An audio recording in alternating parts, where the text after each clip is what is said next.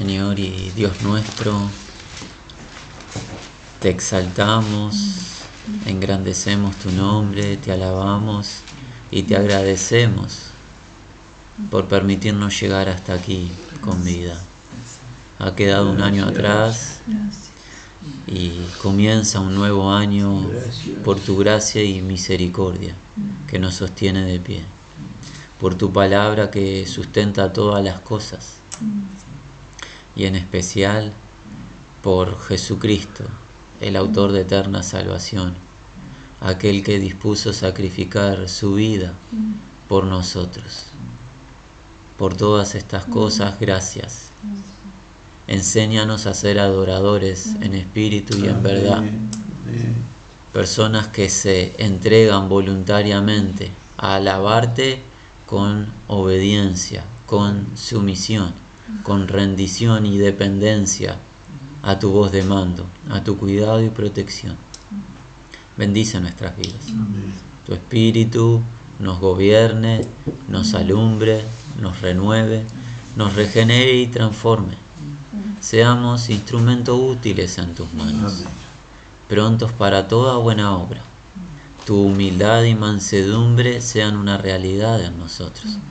Nuestra vanidad, nuestro orgullo, nuestros vanos razonamientos sean desechados. Todo esto lo pedimos en el nombre de Jesús. Amén. Realmente, hermanos, ha culminado un año, distintas experiencias. Eh, la vida en sí es, es un cúmulo de experiencias de distinta índole. Estamos en el mundo en medio de una pandemia, eso lo que hace es acrecentar las dificultades que muchas veces vivimos. Son muchas las situaciones familiares, individuales. Pero hay algo que tenemos claro. No existe la posibilidad de procurar comenzar un nuevo año, el que ha comenzado y estamos en las primeras horas, no podemos procurar dar nuestros primeros pasos sin gratitud, sin alabanza, sin engrandecer el nombre de Dios. Todo aquel y aquella que ha llegado por la gracia de Dios y la revelación del Espíritu al conocimiento de la verdad, no tiene la posibilidad alguna de concluir algo distinto de que el Señor es digno de mi alabanza. Es inviable que alguien con el Espíritu Santo concluya que Dios no es digno de nuestra adoración. Dios es digno, es digno que le alabemos, que le adoremos, que le agradezcamos y es prioridad para el año que comienza comenzar agradeciendo, agradeciendo. Y para ello la escritura toda está llena de distintos pasajes que nos impulsan a la gratitud constante al ser agradecidos, pero hoy quisiéramos nosotros compartir un salmo. El Espíritu Santo, inspirando al salmista, nos va a impulsar a una vida de alabanza, de gratitud. ¿Qué salmo es? El Salmo 136. Quisiéramos dar lectura a todos los versículos que comprenden el Salmo número 136 y luego juntos hacer breves comentarios del significado de este capítulo. Dice así la palabra de Dios. Alabad a Jehová, porque Él es bueno, porque para siempre es su misericordia. Alabad al Dios de los dioses, porque para siempre es su misericordia. Alabad al Señor de los señores, porque para siempre es su misericordia. Al único que hace grandes maravillas, porque para siempre es su misericordia. Al que hizo los cielos con entendimiento, porque para siempre es su misericordia. Al que extendió la tierra sobre las aguas, porque para siempre es su misericordia. Al que hizo las grandes lumbreras, porque para siempre es su misericordia el sol para que señorease en el día, porque para siempre es su misericordia. La luna y las estrellas para que señoreasen en la noche, porque para siempre es su misericordia. Al que hirió a Egipto en sus primogénitos, porque para siempre es su misericordia. Al que sacó a Israel de en medio de ellos, porque para siempre es su misericordia. Con mano fuerte y brazo extendido, porque para siempre es su misericordia. Al que dividió el mar rojo en partes, porque para siempre es su misericordia. E hizo pasar a Israel por en medio de él, porque para siempre es su misericordia. Y arrojó a Faraón y a su ejército en el mar rojo, porque para siempre es su misericordia. Al que pastoreó a su pueblo por el desierto, porque para siempre es su misericordia. Al que hirió, hirió, perdón, a grandes reyes, porque para siempre es su misericordia. Y mató a reyes poderosos, porque para siempre es su misericordia. A Seón, rey amorreo, porque para siempre es su misericordia. Y a Og, rey de Basán, porque para siempre es su misericordia. Y dio la tierra de ellos en heredad, porque para siempre es su misericordia. En heredad a Israel, su siervo, porque para siempre es su misericordia. Él es el que nuestro habitamiento se acordó de nosotros, porque para siempre es su misericordia. Y nos rescató de nuestros enemigos, porque para siempre es su misericordia. El que da alimento a todo ser viviente, porque para siempre es su misericordia. Alabad al Dios de los cielos, porque para siempre es su misericordia. Hermanos y amigos, quizás algunos o muchos de nosotros hayamos cerrado este año que culminó horas previas con el pensamiento, no tengo nada por qué estar agradecido. Todo lo que me sucedió es motivo de queja, de tristeza, de aflicción, de angustia. Todo lo que me pasó es señal de que no hay esperanza para mí. Estoy abandonado, estoy solo, desesperado. Eso no contiene fundamento en la verdad. Todos y cada uno de nosotros tenemos razones múltiples por estar agradecidos. Y este salmo se trata de eso. Es un salmo con una construcción sencilla para el entendimiento. ¿Cuál es esa construcción de todo el capítulo? Una orden. ¿Qué orden? La primera palabra del salmo. Alabad. Alabad, adorad, agradecer, conceptos intercambiables. Una orden para el ser humano, alabar, agradecer. Esa orden se encuentra en todo el capítulo, si bien nosotros la vemos en cuatro oportunidades, versículo 1, 2, 3 y 26, el resto de los versículos lo tiene implícito. Alabad, alabad, alabad está implícito en cada uno de los versículos. Es la orden que recibimos. ¿Qué más encontramos en este capítulo? El objeto de dicha alabanza. ¿Quién recibe la gratitud y la adoración? Y veremos quién es. ¿Quién? Jehová. Luego, lo que encontraremos en el capítulo es la razón del por qué debemos los seres humanos alabar, agradecer, honrar a Jehová. Esa es la construcción del capítulo. Así es, es una construcción sencilla. Una orden, una sola. Alabad. ¿A quién? A Jehová. Y las razones serán exhibidas del por qué hay que alabar. Y es así que encontramos, versículo 1, alabad a Jehová, porque es bueno. Sencillo y concreto, una de las perfecciones o virtudes de Dios, su bondad, su benignidad. Dios es bueno.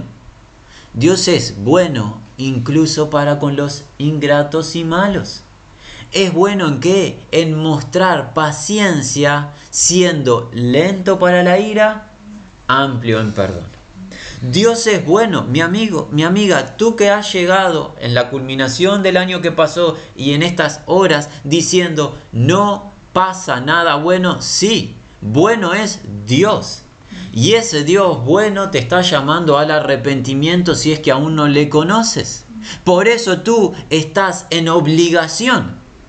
No se asusten de esta palabra. Tú, amigo y amiga, pequeño, niño, adolescente, joven, anciano, tú y nosotros, empezando por quien habla este hermano, estamos en obligación de adorarle porque es bueno y ¿saben qué? Es el único bueno. No existe ser alguno bueno como Él. El Creador es bueno de manera perfecta. Nosotros los seres humanos vemos y nos denominamos nosotros tal persona es buena porque hace tal o cual acción. En comparación con Jehová, no hay relación alguna.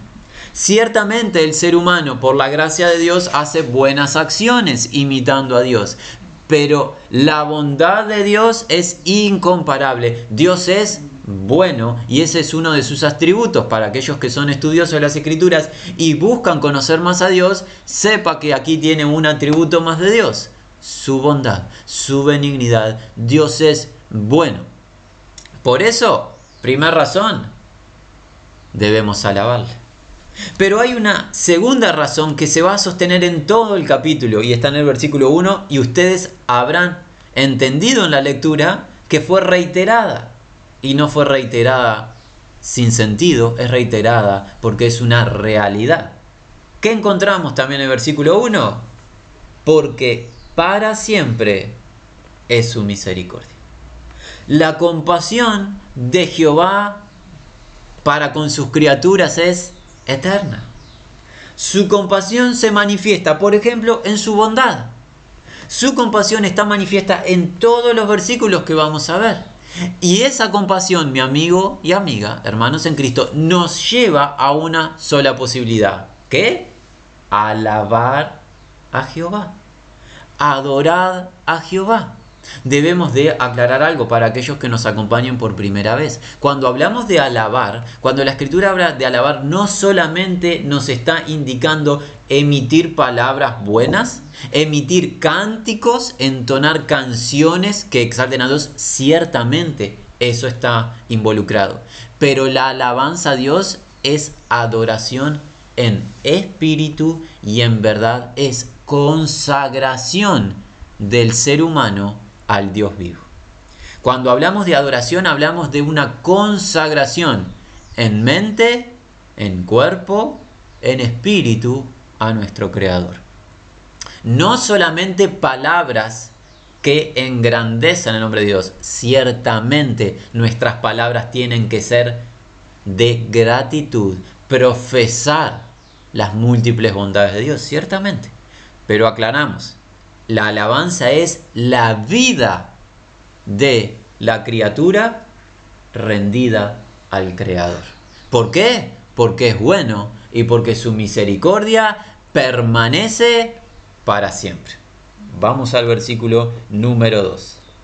Alabad al Dios de los dioses, porque para siempre es su misericordia.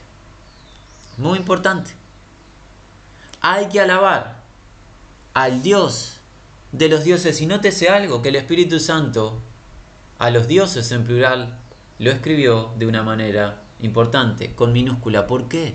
Porque mis amigos, todo Dios que no sea Jehová no es Dios.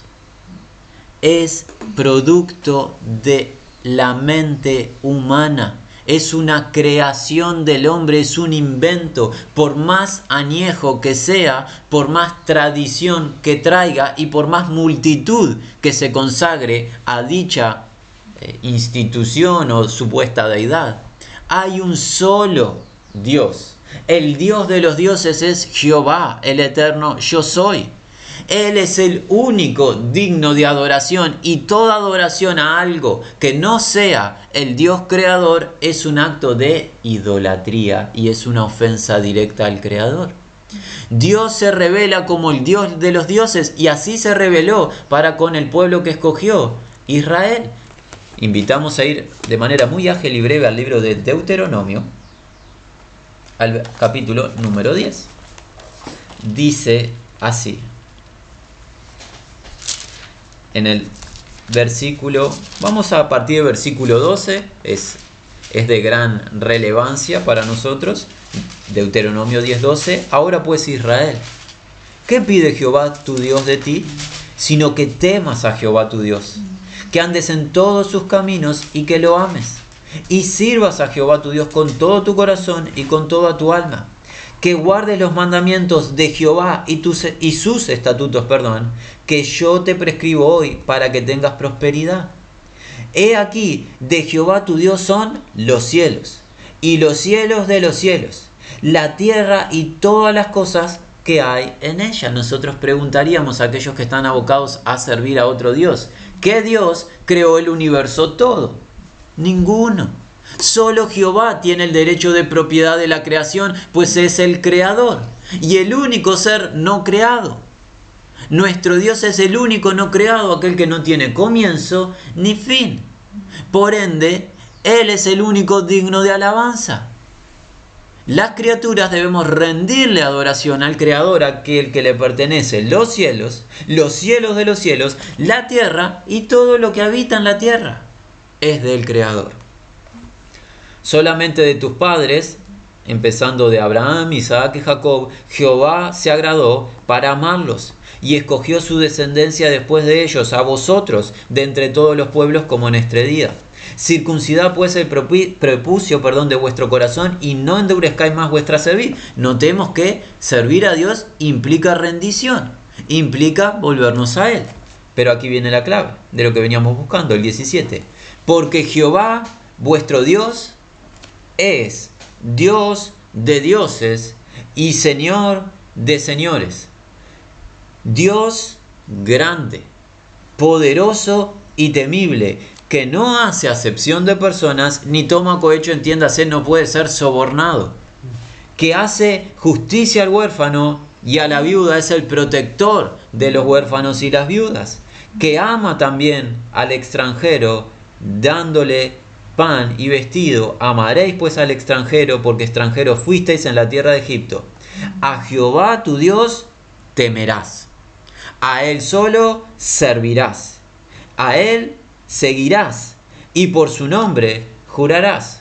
Él es el objeto de tu alabanza y Él es tu Dios que ha hecho contigo estas cosas grandes y temibles que tus ojos han visto. Con 70 personas descendieron tus padres a Egipto cuando José recibió a su padre y a sus hermanos, y ahora Jehová te ha hecho como la estrella del cielo en multitud.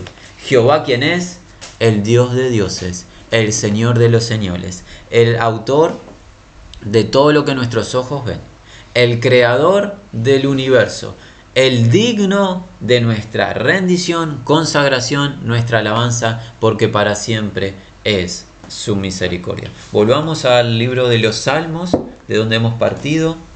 Hemos visto los versículos 1 y 2, y en el versículo 3 del capítulo 136 encontramos algo.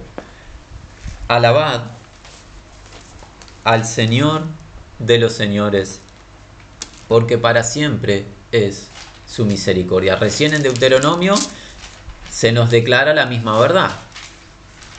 Jehová es el Señor de los señores, quiere decir es el Señor supremo. De entre los señores, Jehová es el Señor, es el amo de toda la creación. ¿A quién está haciendo referencia? No hay duda alguna que el salmista está haciendo referencia a aquel que citó en el versículo 1, a Jehová, el eterno yo soy, a Dios el Padre, ¿verdad?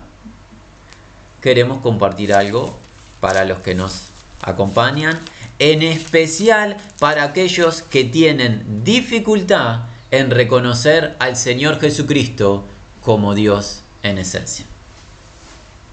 ¿Qué queremos compartir? La palabra de Dios no puede ser quebrantada no contiene error. La palabra de Dios nos cuenta en este versículo y lo que vemos en Deuteronomio que Dios, Dios el Padre es Señor de señores. ¿Sí? No hay duda. Invitamos a ir al Nuevo Testamento, al libro de Timoteo, a la primera carta de Timoteo, primera de Timoteo al capítulo número 6. Estamos haciendo un pequeño paréntesis en nuestra consideración de alabanza a Dios y estamos en este paréntesis afirmando la divinidad de Jesús para aquellos que están aún con la dificultad de reconocer a nuestro Señor Jesucristo como Dios en esencia. ¿Sí? Dios el Padre es Señor de señores. ¿Qué dice la palabra de Dios?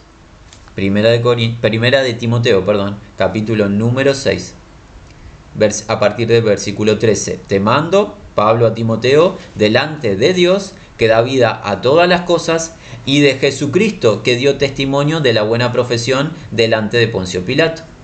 Que guardes el mandamiento sin mácula ni reprensión. ¿Hasta cuándo, Timoteo, tenés que guardar este mandamiento?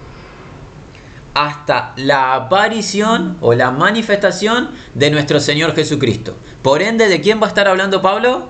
De Jesucristo. Hasta que Cristo se manifieste, Timoteo, guarda lo que te mando.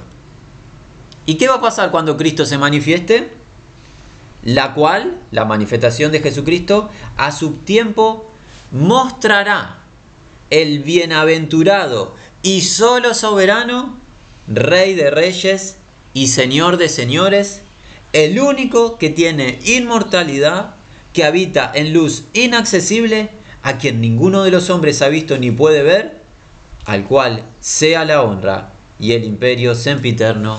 Amén. Nuestro Señor Jesucristo tiene exactamente la misma sustancia, esencia que Dios el Padre. Jesús es Dios encarnado. Y el libro de Apocalipsis lo confirma. Invitamos a ir al capítulo número 17 del libro de Apocalipsis. Capítulo número 17. ¿Qué ve Juan? Ve en el versículo número 14 que pelearán contra el Cordero. En este imperio final guiado por el anticristo, estas naciones que van a formar un último gobierno totalitario van a pelear contra el Cordero y el Cordero los vencerá. ¿Por qué? Porque Él es, nótese lo enfático, el Cordero es, no está hablando de ningún otro ser, sino del Cordero, el Cordero de Dios inmolado para nuestra redención eterna. El Cordero que es Señor de señores y Rey de reyes. La palabra de Dios es enfática en mostrarnos a Jesús como Dios en esencia. Y aquel amigo que no está aún dispuesto a adorar a Jesús como Dios encarnado, mi amigo, aún no estás pronto para recibir salvación. Porque la salvación es creer el testimonio de Dios acerca de Jesucristo. Y ese testimonio no cuenta que Jesús es Dios. Y el capítulo 19 vemos su entrada triunfal en esta tierra, su regreso triunfal a esta tierra, establecer la justicia perdurable, que dice capítulo número 19 de este que viene en un caballo blanco, este fiel y verdadero, versículo, capítulo 19, versículo 16, y en su vestidura y en su muslo tiene escrito este nombre, Rey de Reyes y Señor de Señores. ¿De quién está hablando? Del mismo que viene hablando desde el versículo 11 y en especial el versículo 13. Estaba vestido de una ropa tenida en sangre y su nombre es el Verbo de Dios. ¿Quién es el verbo de Dios? Se nos enseña en el Evangelio de Juan en el capítulo 1. El verbo de Dios es Jesús el Cristo, el Logos viviente, aquel que estaba en el seno del Padre y que se encarnó. Y vino y los apóstoles, sus seguidores, le vieron lleno de gracia y de verdad. Este Logos viviente, este Cordero es Señor de señores. Y si solo Jehová es el Señor de los señores, concluimos sin temor alguno, Jesús es Dios. Y el que no reconozca a Jesús como Dios se encuentra en incertidumbre y está menospreciando el testimonio de Dios, porque Dios testifica de Jesús como Dios en esencia.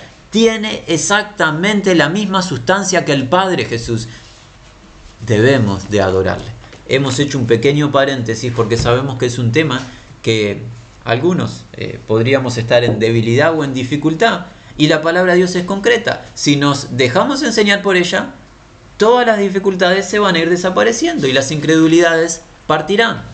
Dejemos que la palabra nos enseñe. Ahora sí volvemos al Salmo y volvemos a nuestro eh, tiempo de alabanza, de gratitud. Estamos comenzando un nuevo año. Alguien declaró, yo no tengo nada para agradecer. La palabra de Dios dice, incorrecto, tú tienes todo para agradecer. ¿Qué tienes para agradecer? Que Jehová es bueno. ¿Qué tienes para agradecer? Su misericordia, su compasión es eterna. ¿Qué tienes para agradecer? Que Jehová es el Dios de los dioses, el creador de todo lo que existe, como ya veremos. Jehová es el Señor de los señores. Y cuando hablamos de Jehová, hablamos de Dios el Padre, de Dios el Hijo y del Espíritu Santo, quien es Dios. Dios revelado, este Dios que es uno en esencia, uno en sustancia. Versículo 4 al único que hace grandes maravillas. El autor de todo prodigio, señales y milagros en base a la verdad es nuestro Dios. Debemos de aclarar, la escritura también nos cuenta que por permiso de Dios, el príncipe de la potestad del aire ha recibido potestad por tiempo limitado también de hacer prodigios y señales engañosos, que se van a manifestar en especial en el periodo final del gobierno del hombre, en un periodo que se conoce como de tribulación y gran tribulación, el mal también va a poder hacer señales y prodigios, pero esos prodigios y señales tienen como propósito engañar a los seres humanos. Las maravillas de Dios no engañan, pues Dios no busca engañar a nadie, sino más bien bendecir. Nuestro Dios es un Dios de bendición es un Dios que bendice, el cual da toda buena dádiva. Vamos a ver de sus obras maravillosas e incomparables a partir del versículo 5. ¿Qué tipo de obras? Al que hizo los cielos con entendimiento. Aclaremos algo que lo habíamos dicho al principio, pero afirmémoslo. A partir del versículo 4 y hasta el versículo 25 no vamos a encontrar más la orden alabada que vimos en los primeros tres versículos. Está implícita. Podríamos parafrasear, alabad al único que hace grandes maravillas. Alabad al que hizo los cielos con entendimiento. Está implícito la orden. Es la misma idea. Todo el capítulo tiene una orden. Alabad, alabad, alabad. ¿A quién? A Jehová. ¿Por qué? Porque para siempre es su misericordia que se manifiesta en todos estos hechos que vamos a estar detallando. Esa es la construcción, esa es la estructura de este salmo al que hizo los cielos con entendimiento. Jehová, nuestro Dios, es tan magnífico que tiene poder creador con su palabra. La escritura es enfática que por el poder de su palabra creó los cielos y la tierra. Pero ¿saben qué más nos cuentan las escrituras? Que Jehová, esos cielos y esa tierra, no la creó de manera aleatoria, no la creó de manera eh, holgazana, por así decirlo, la creó con entendimiento, con inteligencia y con sabiduría. Este Dios omnisciente, conocedor de todo, aplicó su conocimiento para crear el universo. Jeremías en su libro nos cuenta en el capítulo número 10 de esta sabiduría creadora, en contraste con la vanidad de los ídolos que el ser humano crea que son obra de manos del ser humano, no hablan, no ven, no oyen, no pueden bendecir, no pueden crear nada, pero nosotros los seres humanos muchas veces nos postramos ante obra de hombre. Nos volvemos vanos. Perdonen, perdonen, pero nos volvemos vanos. Cuando nos postramos ante algo que no sea Jehová nuestro Dios, estamos en tinieblas, está cegado nuestro entendimiento, estamos vanos en nuestro razonamiento. No debe ser así. ¿Qué dice la palabra de Dios? Dios es Dios verdadero. Y en el libro de Jeremías, en el capítulo número 10, leemos a partir del versículo 6. No hay semejante a ti, oh Jehová. Grande eres tú. Y grande tu nombre en poderío ¿Quién no te temerá, oh Rey de las naciones? Porque a ti es debido el temor, porque entre todos los sabios de las naciones y en todos sus reinos no hay semejante a ti. Júntese todos los hijos de los hombres. Júntense todas las criaturas angelicales y agreguemos el reino animal. Todas las criaturas no pueden asemejarse a la sabiduría del Creador. Por eso es digno de nuestra reverencia. Cuando hablamos de temor es reverencia, es un respeto por consagración. 8. Todos se infatuarán y entontecerán. Enseñanza de vanidades es el leño. ¿El leño en qué sentido? El leño que se utiliza para tallar ídolos de madera. Es vano. Denota nuestra tontería. Nadie se sienta insultado, no, no se está insultando la escritura. Está demostrándonos cuán cegado estamos. Tenemos que volvernos. Hermano, pensemos. Adoraremos un objeto, un mueble, adoraremos una pantalla. ¿Qué nos está pasando? Que los seres humanos adoramos lo creado y no adoramos al creador. Si lo creado, estamos hablando de la creación, cielos, tierra, el mar, sol, luna, estrellas, es magnífico. ¿Cuánto más magnífico es el que lo pensó y lo llevó a ejecución? Él es el digno de adoración, por favor. El entendimiento, su capacidad es incomparable. No seamos tontos o vanos, como dice la escritura. 9. Traerán plata batida de Tarsis y oro de Ufaz, obra del artífice y de mano del fundidor. Los vestirán de azul y de púrpura, obra de peritos es todo. Mas Jehová es el Dios verdadero. ¿Qué quiere decir? Que la obra de manos es falsa. Es obra de peritos, pero no contiene, no tiene sustancia, no tiene esencia. Es obra del hombre. Vano. Él es el Dios vivo o el Dios viviente. No es una estatua, está vivo Jehová nuestro Dios, el Rey eterno. A su ira tiembla la tierra, y las naciones no pueden sufrir su indignación. Les diréis así, los dioses que no hicieron los cielos ni la tierra, desaparezcan de la tierra y debajo de los cielos.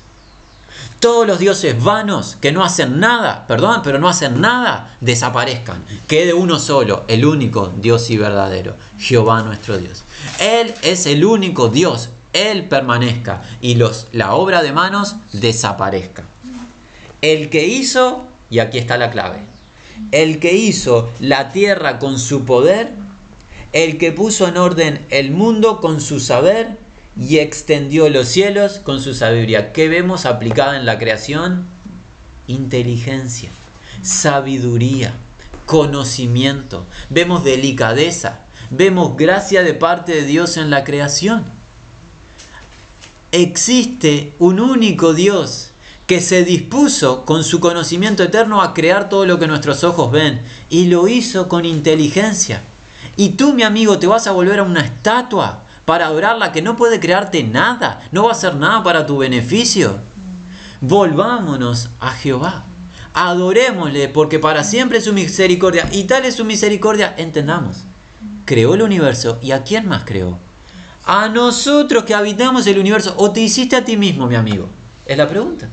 ¿Te has hecho a ti mismo? ¿Nos hemos hecho nosotros a nosotros mismos? ¿Somos nosotros los autores de la vida? ¿Es el poder de nuestra palabra quien sustenta todas las cosas? Claramente la respuesta es no, no, no. Todo proviene de Jehová.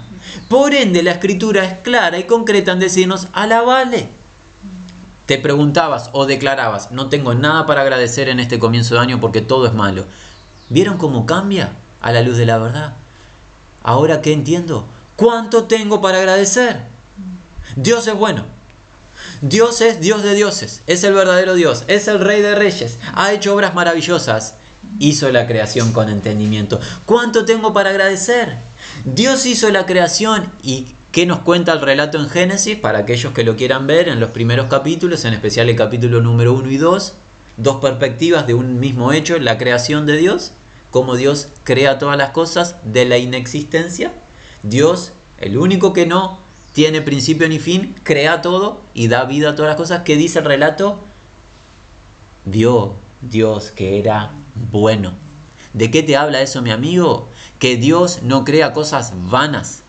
A ti te creo con un propósito y todo lo que tú ves lo crea con propósito.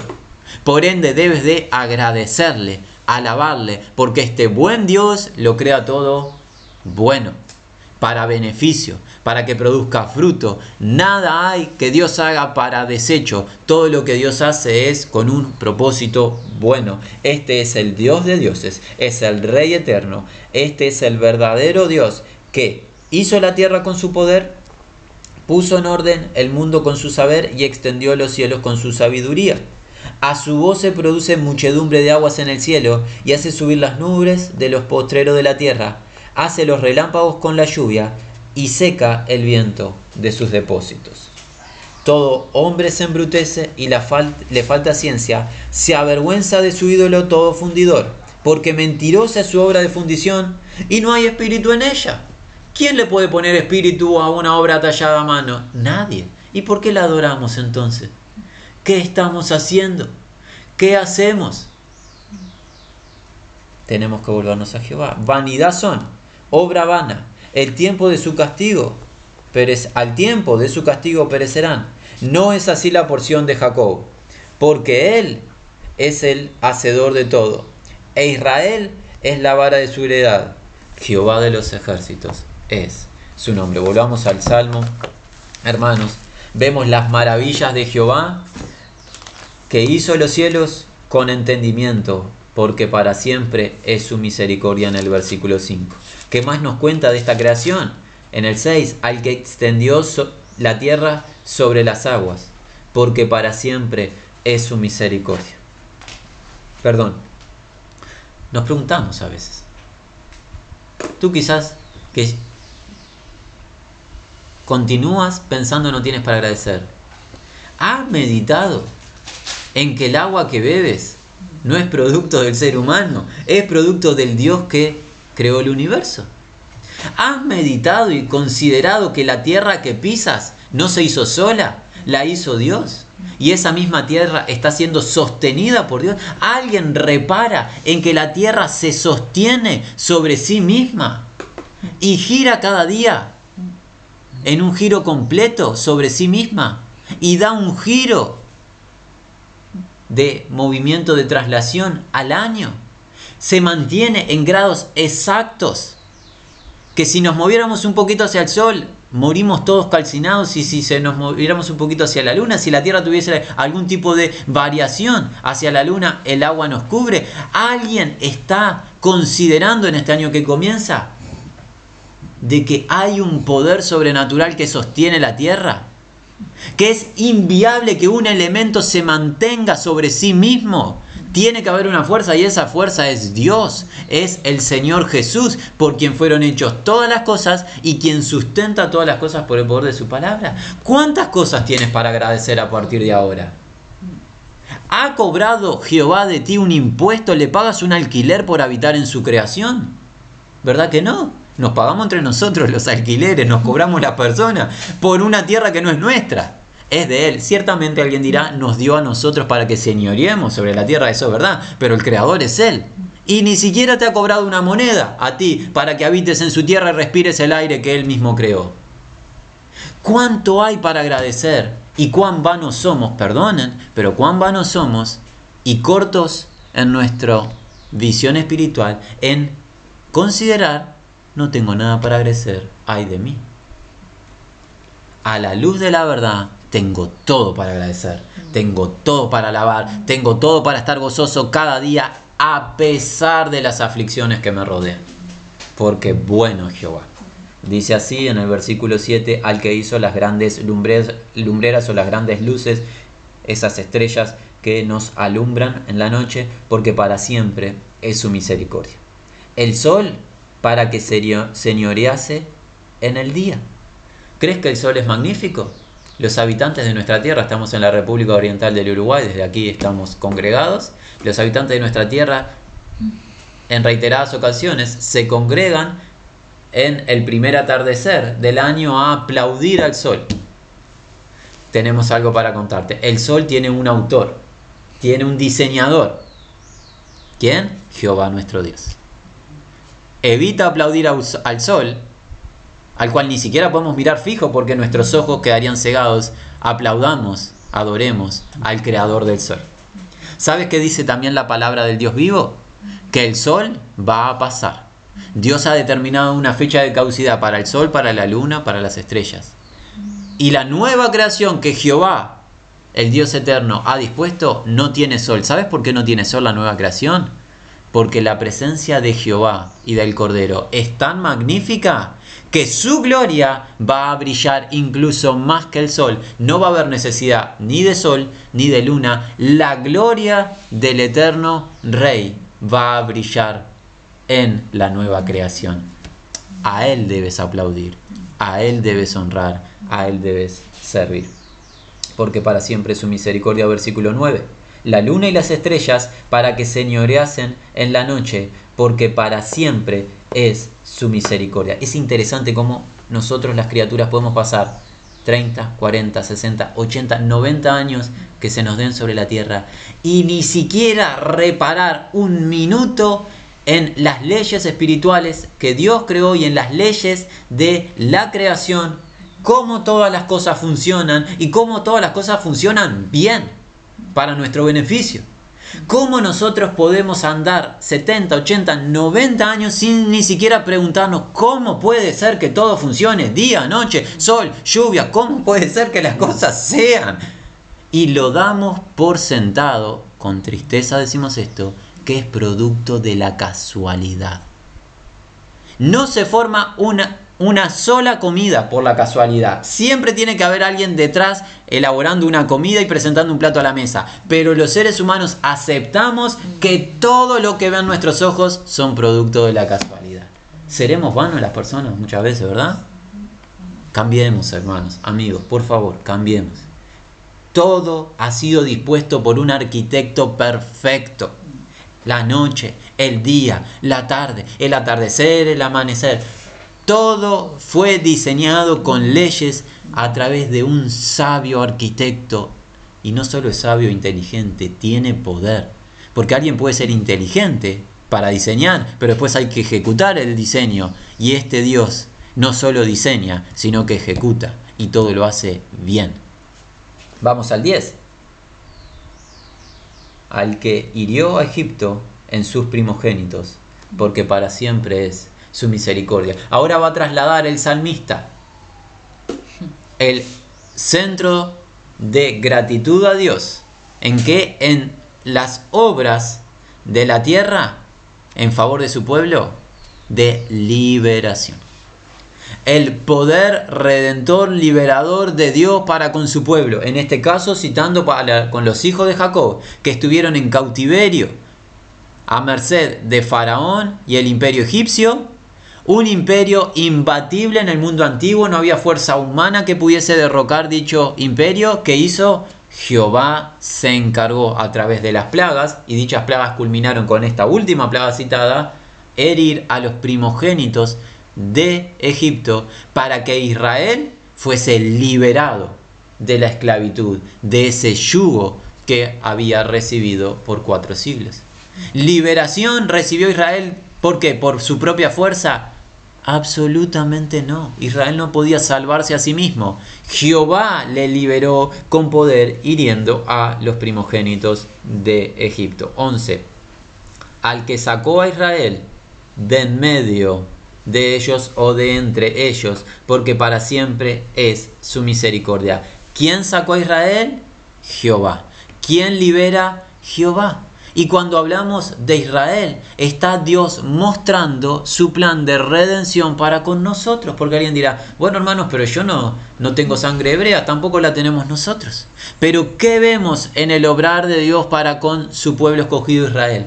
Vemos la salvación anticipada que traería Jesús el Cristo, liberándonos. ¿Pero de qué? De enemigos espirituales. Es solamente Dios a través de Jesucristo quien puede liberar tu vida del cautiverio. Y tú dirás, yo no estoy cautivo, soy totalmente libre. Serás libre físicamente, pero eres esclavo espiritualmente. La palabra Dios cuenta que los nacidos de la tierra hemos nacido esclavos del pecado, del diablo y de un sistema rebelde que es el sistema mundo. El que trae liberación, ese mismo Dios que libertó a Israel de Egipto. Dios a través de Jesucristo es el único que tiene el poder de liberarte. Para siempre es su misericordia. ¿Cómo liberó?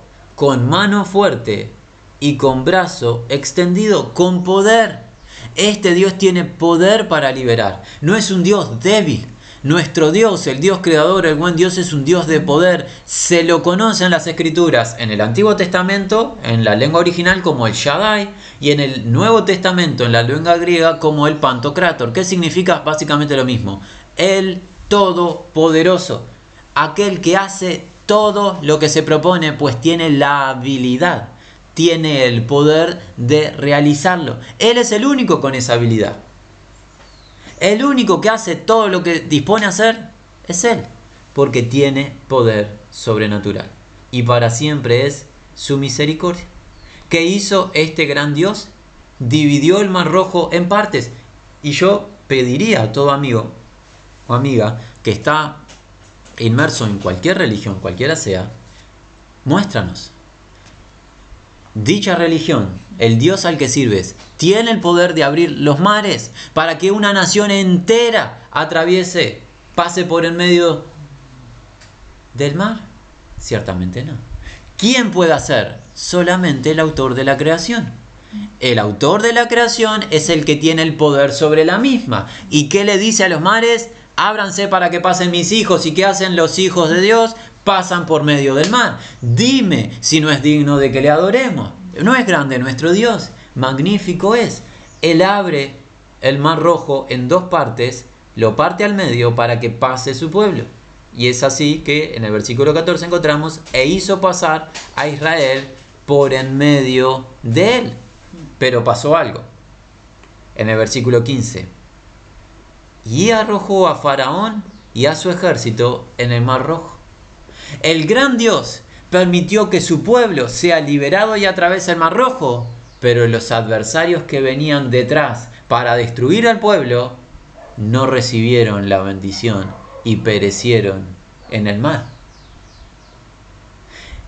¿Qué estamos viendo? Alabar a Dios por su poder libertador y la destrucción de los enemigos. Porque tenemos que aclarar algo. La misericordia de Dios está relacionada con su justicia. Que Dios sea misericordioso no quiere decir que va a considerar inocente al culpable.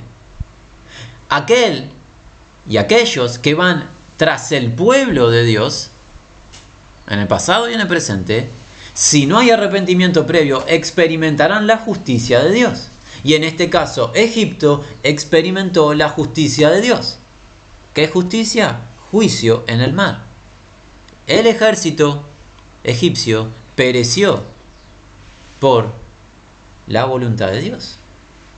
Poder libertador, poder que destruye a los enemigos. Y así muestra Dios su misericordia.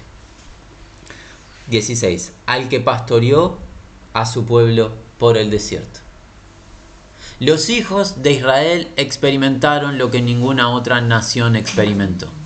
40 años de desierto.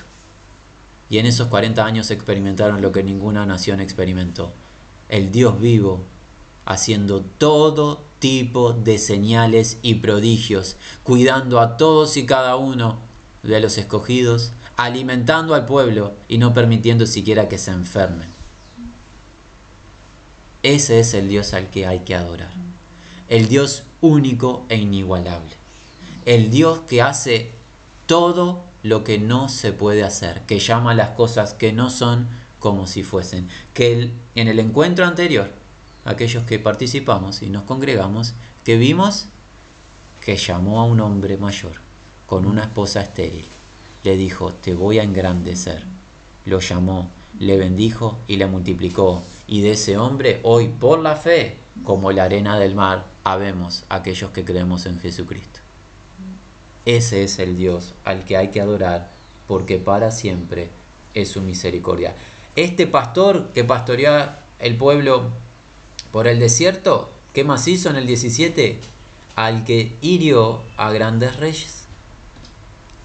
Y ahora se nos va a contar de quiénes, por ejemplo, porque para siempre es su misericordia. Y mató a reyes poderosos, porque para siempre es su misericordia. ¿A qué reyes? Por ejemplo, a Seón, rey, amorreo. Este rey nos cuenta el relato en el libro de números que no quería permitir que Israel atravesase su tierra. Y e Israel solo iba a atravesar la tierra para llegar a la tierra prometida. que hizo el rey en su soberbia? No van a pasar. Y quiso levantarse en guerra contra los hijos de Jacob. Pero Dios que hizo? Destruyó a este poderoso rey. Porque para siempre es su misericordia. ¿Y a quién más? En el 20, a Og, rey de Basán. La escritura nos cuenta que este individuo, este rey de Basán, este individuo llamado Og, era del linaje de este grupo de personas, los emitas. ¿Semejantes a quién? A los hijos de Anac, de las últimas generaciones de los gigantes sobre la tierra. ¿Qué nos cuenta la tierra? Que este individuo, este rey Og, tenía un lecho de 4 metros de largo por 2 metros de ancho, que era un gigante entre los vivientes. ¿Qué hizo Dios con el gigante? Le destruyó. Porque poderoso es nuestro Dios. Y aquí es donde alguien nuevamente pregunta, hermanos, gloria a Dios por lo que hizo en el pasado, destruyendo gigantes, a Goliat, destruyendo a Og, rey de Basán, de los emitas. Pero nosotros no combatimos contra ningún gigante. Ciertamente no combatimos físicamente con gigantes. ¿De qué nos está hablando las escrituras? El nuevo pacto nos enseña que la lucha de los seguidores de Jesucristo no es con carne ni sangre. ¿Con quién es? Principados, potestades, huestes espirituales de maldad en las regiones celestes. Nuestros enemigos, amigo y amiga, hermano en la fe, no son seres humanos. Estamos llamados a amar a todo ser humano, no importa quién sea, dónde se encuentre. Nuestros enemigos son criaturas angelicales caídas que influencian a los seres humanos. ¿Y saben qué? Nuestros enemigos son inteligentes y son poderosos. Como la imagen que se nos está mostrando aquí, como alguien de 4 metros y si viéramos a un ser humano de 4 metros, quedaríamos totalmente impactados. Nunca nuestros ojos vieron a alguien mayor a 2 metros y algo, que algunos individuos deportistas tienen esa estatura. Y ya ver con nuestros ojos a personas de 2 metros, 2 metros y poco, nos maravilla. Imaginemos a alguien que esté en el doble de eso. Quedaríamos impactados. Como ese gigante son nuestros enemigos. Nosotros somos pequeñitos, somos débiles, tenemos todo tipo de carencias ¿Sabes qué? Ponte hoy mismo a alabar a tu Dios, nuestro Dios, que a través de Jesucristo nos lleva de victoria en victoria. Y estos gigantes espirituales no pueden poner una mano sobre nosotros permaneciendo en fidelidad en Cristo. ¿Por qué? Porque las puertas del Hades no prevalecen sobre la casa del Señor. Y el Señor que es, es el Señor del mundo espiritual, el cual derrotó a nuestros enemigos espirituales. ¿Y qué dice la profecía que nos dio Zacarías, el padre de Juan? Que librados de nuestros enemigos, sin temor les serviríamos en justicia y en santidad todos nuestros días. Por ende, si estás en Cristo, tú estás en un reino de paz y seguridad. Y el enemigo sobre nosotros no puede hacer nada que Dios no le permita. Y si Dios le permite que haga algo sobre nosotros, es para nuestra edificación, para la purificación de nuestra fe y traerá gloria a largo plazo, beneficio eterno. Por ende, Dios destruyó gigantes en el pasado, pero Dios sigue venciendo a dichos gigantes en el presente en nuestras vidas, por la fe. Por la fe hay una batalla espiritual. No se ve con ojos físicos, pero es una batalla real y esa batalla se gana en Cristo Jesús. Él gana dicha batalla por nosotros, nosotros debemos confiar en Él cada día. Así que este rey grande fue destruido, ¿por qué? Porque para siempre es la misericordia de Dios. Y dio la tierra de ellos en heredad. En heredad a Israel su siervo. Dios cambia de estos enemigos altaneros que hace, transfiere dicha tierra a su pueblo. Dios hoy nos enseña en el nuevo pacto ¿Que qué? El que te pida de comer, dale. El que te pide de beber, dale. Si vienen y toman tu túnica, déjale que te lleven también la capa. No retengas de los adversarios. Pero ¿qué promete Dios en el nuevo pacto? Que aquel que deja todo por seguir a Jesús va a recibir cien veces más. Y en el siglo venidero, la vida eterna Cosas que ojo no vio ni oído escuchó son las que Dios ha preparado para los que le aman. La gloria que en nosotros ha de manifestarse no se puede comparar con las aflicciones presentes. Por ende, si tenemos adversarios que nos quitan las cosas, no nos aflijamos en demasía, no nos contristemos en demasía, encomendemos nuestra causa al que juzga justamente, hagamos el bien y tengamos certeza que el galardón espera a todos los que son de Cristo. Versículo 23. Él, el Señor, debe ser alabado. ¿Por qué? Por, porque Él es el que en nuestro abatimiento se acordó de nosotros.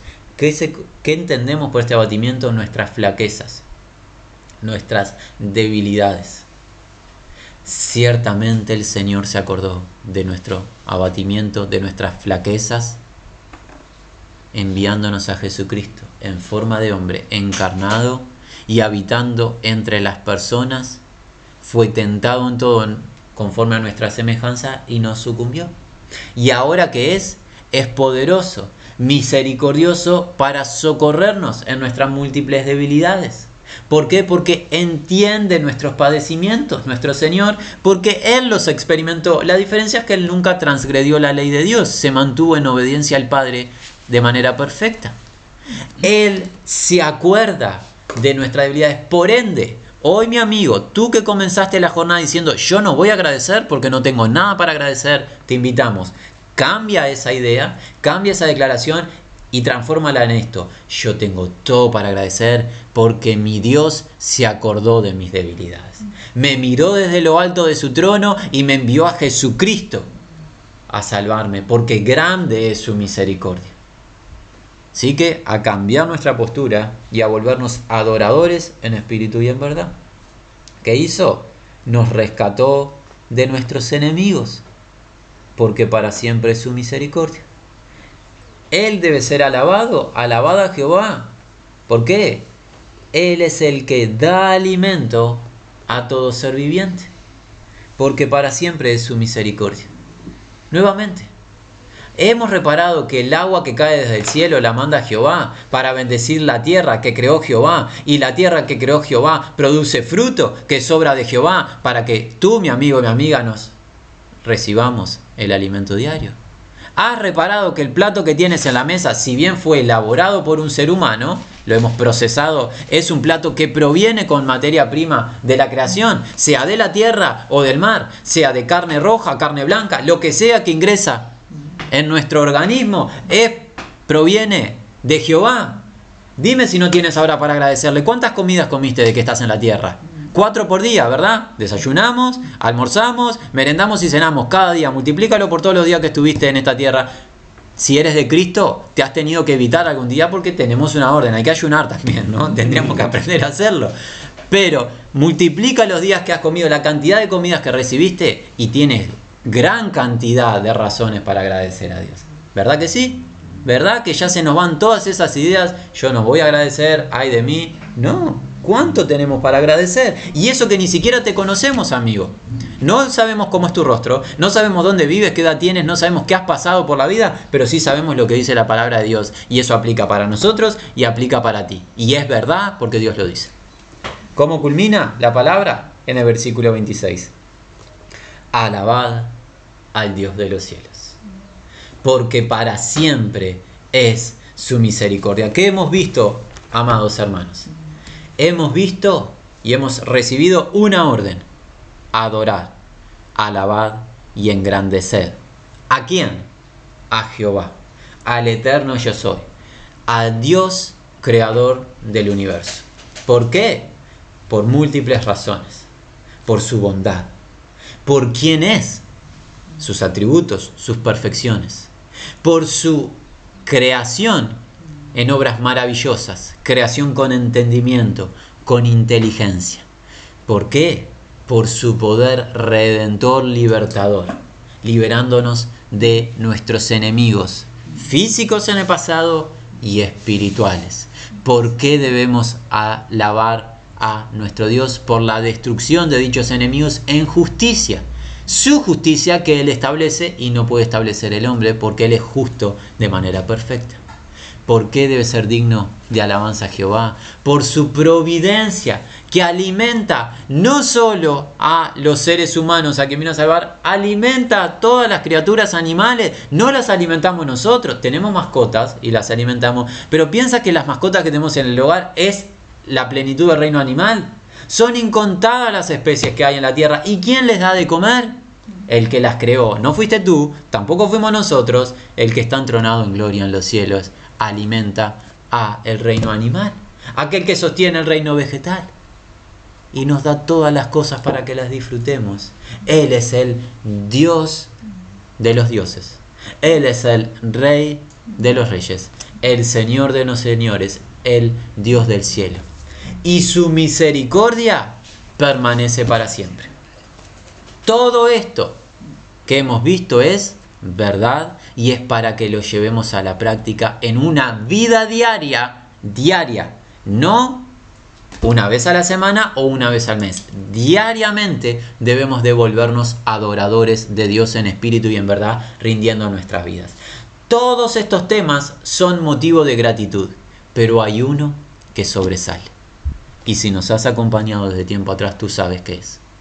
El gran tema de adoración para nuestro Dios, el tema principal, siendo todo esto a verdad absoluta, es la ofrenda que nos envió desde el cielo al Cordero inmolado que nos mandó desde el cielo, que nació en el vientre de una joven virgen por el poder del Espíritu Santo y que vivió en esta tierra por 33 años una vida de justicia, santidad, lleno de gracia, de verdad, derrochando misericordia, misericordia y amor para con todos, Jesús el Cristo, el cual voluntariamente permitió ser juzgado en el juicio más perverso que esta tierra jamás conoció y ser crucificado, cargando nuestro estado de iniquidad. Y a través de su sacrificio, Dios Padre el justo derramase su justa ira sobre Jesús el Cristo, el cual se convirtió, se hizo pecado por nosotros, para que todo aquel que cree en el nombre de Jesús, en su muerte y en su postrera resurrección de entre los muertos, reciba vida en su nombre.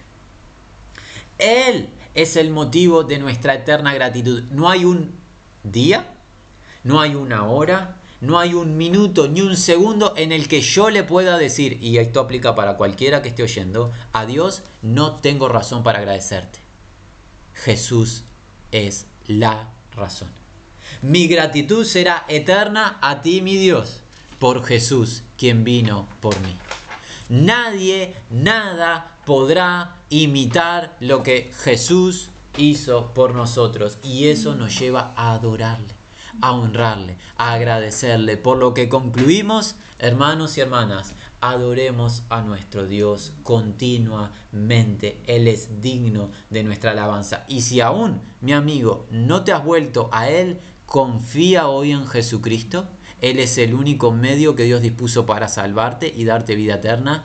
Arrepiéntete de tu estado de iniquidad. Tú no te puedes salvar a ti mismo, tú no podrás hacer nada bueno por ni para Dios. Solamente lo que Dios pide de ti es que creas en Jesús y Él te va a hacer una nueva criatura. Él te va a transformar para que vivas la vida que a Dios le agrada. Solo en Jesús hay salvación. Y es lo que nosotros hoy pedimos, Señor. Que seamos seres que te alaban, te agradecen, engrandecen tu nombre con vidas rendidas. Los motivos son totales. Todo lo que has hecho, haces y harás.